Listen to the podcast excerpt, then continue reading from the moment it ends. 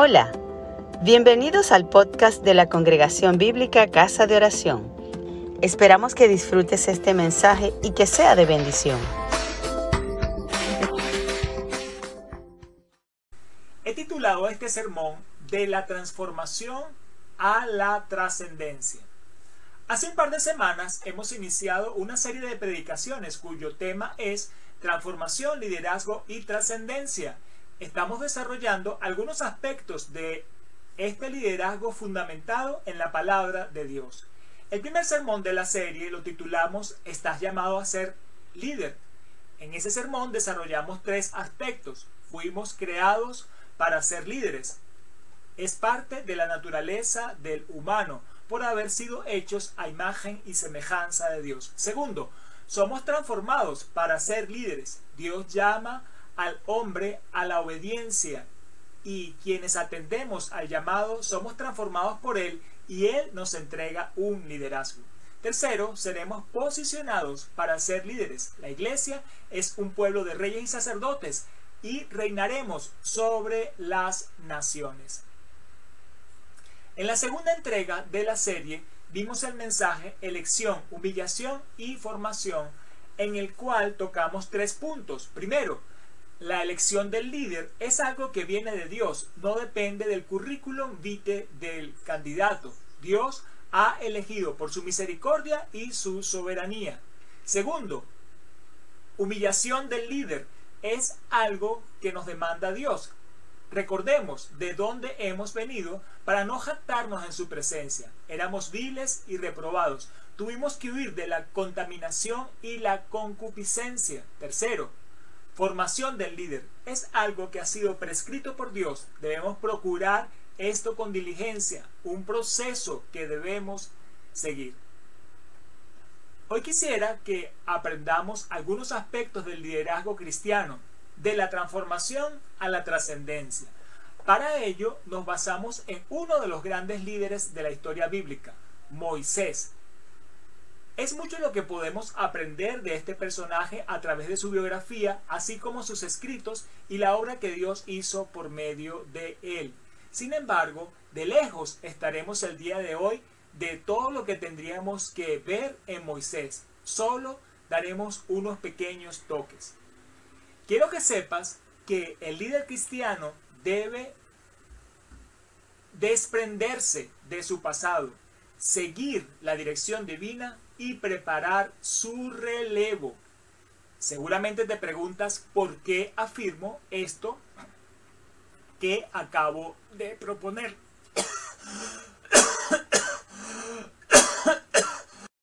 Quiero que sepas que el líder cristiano debe desprenderse de su pasado, seguir la dirección divina y preparar su relevo. Seguramente te preguntas por qué afirmo esto que acabo de proponer. Veremos estos tres aspectos del liderazgo cristiano a través de tres episodios en la vida de Moisés. Los pasajes de las Sagradas Escrituras que registran estos episodios son Éxodo capítulo 3 versículos 1 al 6, Éxodo capítulo 33 versículos 12 al 15, Números capítulo 27 versículos 16 al 20. Les invito a que los busquen y tengan allí a la mano para que podamos leerlo en el momento en que les indique. Vamos a desarrollar entonces estos tres aspectos del líder cristiano. Debe desprenderse de su pasado, seguir la dirección divina y preparar su relevo. Primero, quita tu calzado de tus pies. Quiero que sepas que el líder cristiano debe desprenderse de su pasado. Cuando Dios llamó a Moisés, le dijo, quita tu calzado de tus pies. Leemos en el libro de Éxodo capítulo 3 versos 1 al 6. Apacentando Moisés las ovejas de Jetro, su suegro, sacerdote de Madián, llevó las ovejas a través del desierto y llegó hasta Oreb, monte de Dios. Y se le apareció el ángel de Jehová en una llama de fuego en medio de una zarza. Y él miró y vio que la zarza ardía en fuego y la zarza no se consumía. Entonces Moisés dijo, iré yo ahora y veré esta grande visión, ¿por qué causa la zarza no se quema? Viendo Jehová que él iba a ver, lo llamó de medio de la zarza y dijo, Moisés, Moisés. Y él respondió, heme aquí. Y dijo, no te acerques, quita el calzado de tus pies, porque el lugar en que tú estás, tierra santa es. Y dijo, yo soy el Dios de tu padre, Dios de Abraham, Dios de Isaac, Dios de Jacob. Entonces Moisés cubrió su rostro porque tuvo miedo de mirar a Dios. Éxodo 3 del 1 al 6. En este pasaje Dios empieza a hablar con Moisés, quien responde a su llamado e inicia una relación personal con él. Al momento, Moisés no conocía mucho de Dios, pero a su llamado respondió, heme aquí. Fue un primer acto de fe. Ante la respuesta de Moisés, Dios se le revela y le aclara quién es Él, el Dios de tu padre, Dios de Abraham, Dios de Isaac, Dios de Jacob.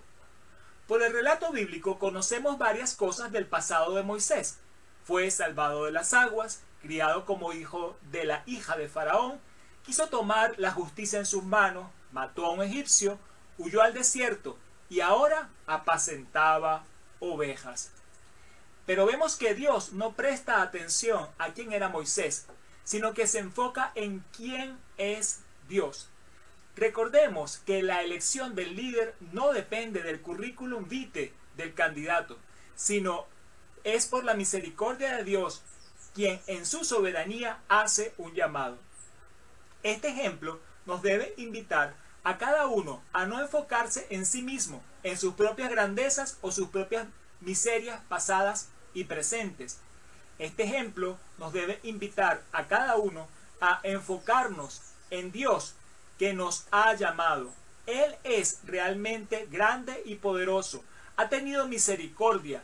Dios le dijo a Moisés que tenía que quitar el calzado de sus pies, pues el lugar donde estaba era tierra santa. Esto de quitar el calzado de sus pies es como despojarse a sí mismo. El calzado está contaminado con el polvo del camino que hemos recorrido. Cuando venimos a Dios, pisamos tierra santa. No podemos pisar con el calzado que hemos llevado por el camino. Tenemos que despojarnos de nosotros mismos. Moisés, al saber quién era aquel que le hablaba, cubrió su rostro porque tuvo miedo de mirar a Dios. Cubrir su rostro es humillarse ante Dios, reconocer que ante Dios no tiene nada de qué jactarse, sino al contrario, tiene que avergonzarse. Por lo que hemos expuesto en este episodio de la vida de Moisés, queda en evidencia que el líder cristiano debe despojarse de su pasado. Quita tu calzado de tus pies. Segundo, mi presencia irá contigo.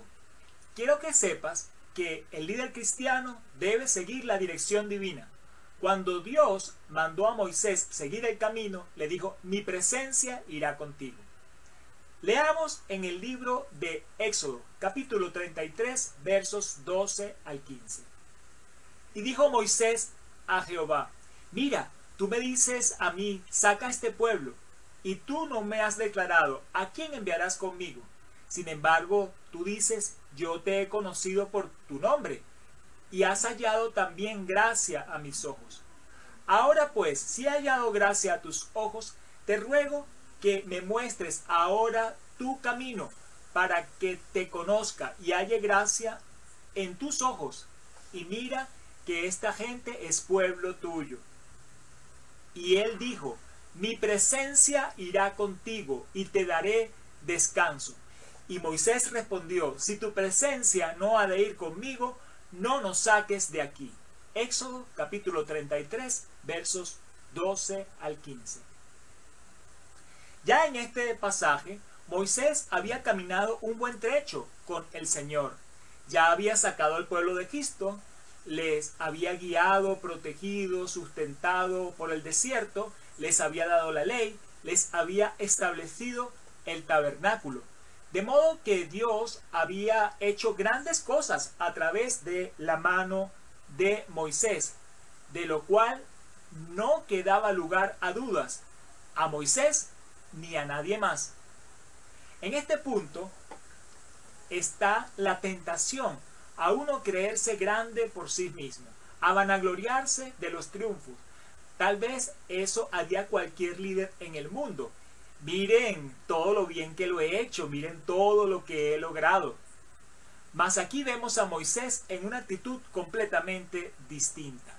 Moisés continúa humillado ante Dios y se enfoca no en los triunfos pasados, sino en Dios, que fue quien lo llamó.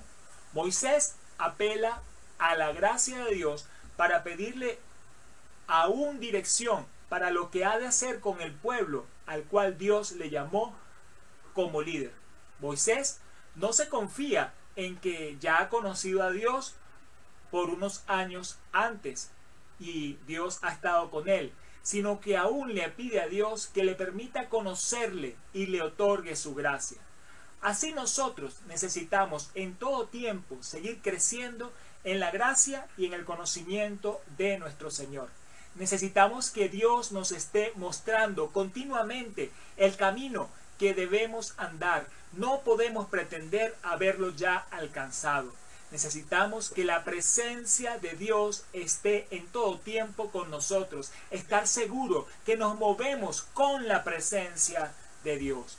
Dios le prometió a Moisés que su presencia estaría con Moisés y que le daría descanso. Maravillosa promesa, ¿verdad? Vemos la respuesta de Moisés que le dice, así es Señor, no me permitas ir a ningún lado que me aleje de tu presencia. Si tu presencia no ha de ir conmigo, no nos saques de aquí. Por lo que hemos expuesto en este episodio de la vida de Moisés, queda en evidencia que el líder cristiano debe seguir la dirección divina. Mi presencia irá contigo. Tercero, y pondrás tu dignidad sobre él.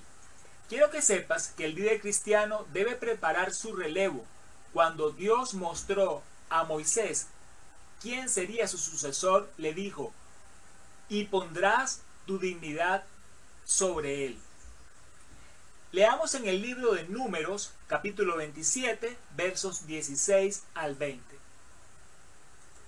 Ponga Jehová, Dios de los espíritus de toda carne, un varón sobre la congregación que salga delante de ellos y que entre delante de ellos, que los saque y los introduzca, para que la congregación de Jehová no sea como ovejas sin pastor. Y Jehová dijo a Moisés, Toma Josué, hijo de Num, varón en el cual hay espíritu, y pondrás tu mano sobre él. Y lo pondrás delante del sacerdote Eleazar, delante de toda la congregación, y le darás el cargo en presencia de ellos, y pondrás de tu dignidad sobre él, para que toda la congregación de los hijos de Israel le obedezca. Números 27 del 16 al 20. Aquí en este último pasaje, Moisés está en sus últimos días. Dios ya le ha dicho que está próximo a morir. Dios había usado a Moisés como líder para sacar a su pueblo de Egipto y llevarlo por el desierto y establecerlo allí como nación. Moisés muestra su preocupación por la continuidad de la obra de Dios, más allá de su propia existencia, es decir, más allá de la vida de Moisés. Pero Moisés no se atribuye el designar quién será su sucesor, sino que le pide a Dios que muestre y levante ese sucesor. No debía sorprender a Moisés la designación divina de Josué. Josué había formado bajo la mano de Moisés. Josué había servido a Moisés. Josué nunca se había apartado del tabernáculo. Así como Moisés todos debemos entender que la obra de Dios nos ha llamado es algo trascendente que debe continuar aun cuando nos llegue a nosotros el momento de partir. No podemos esperar a ese momento para que llegue cualquiera a continuar la labor. Tenemos que hacer preparativos. Mientras estamos ejerciendo el liderazgo que Dios nos ha llamado, nos tenemos que invertir en otros líderes que se van formando, así como Moisés se invirtió en Josué. Dios tomará estos líderes para continuar y para multiplicar la obra que ha hecho a través de cada uno. La misma dignidad que hubo en Moisés fue traspasada a Josué para ejercer el liderazgo sobre el pueblo de Israel. Por lo que hemos expuesto en este episodio de la vida de Moisés, queda en evidencia que el líder cristiano debe preparar su relevo y pondrás de tu dignidad sobre él. Hoy hemos visto algunos aspectos del liderazgo cristiano, de la transformación a la trascendencia. Aprendimos que el líder cristiano debe desprenderse de su pasado, seguir la dirección divina y preparar su relevo. Seguramente ya le has hallado respuesta a la pregunta, ¿por qué afirmo esto que presenté inicialmente como una proposición? Vimos estos tres aspectos del liderazgo cristiano a través de tres episodios en la vida de Moisés. En cada uno de esos episodios fue Dios mismo quien intervino, diciendo a Moisés que debía desprenderse de su pasado, que debía seguir la dirección divina, que debía preparar su relevo. Dios le dijo, quita tu calzado de tus pies. El líder cristiano debe desprenderse de su pasado. Dios le dijo, mi presencia irá contigo. El líder cristiano debe seguir la dirección divina.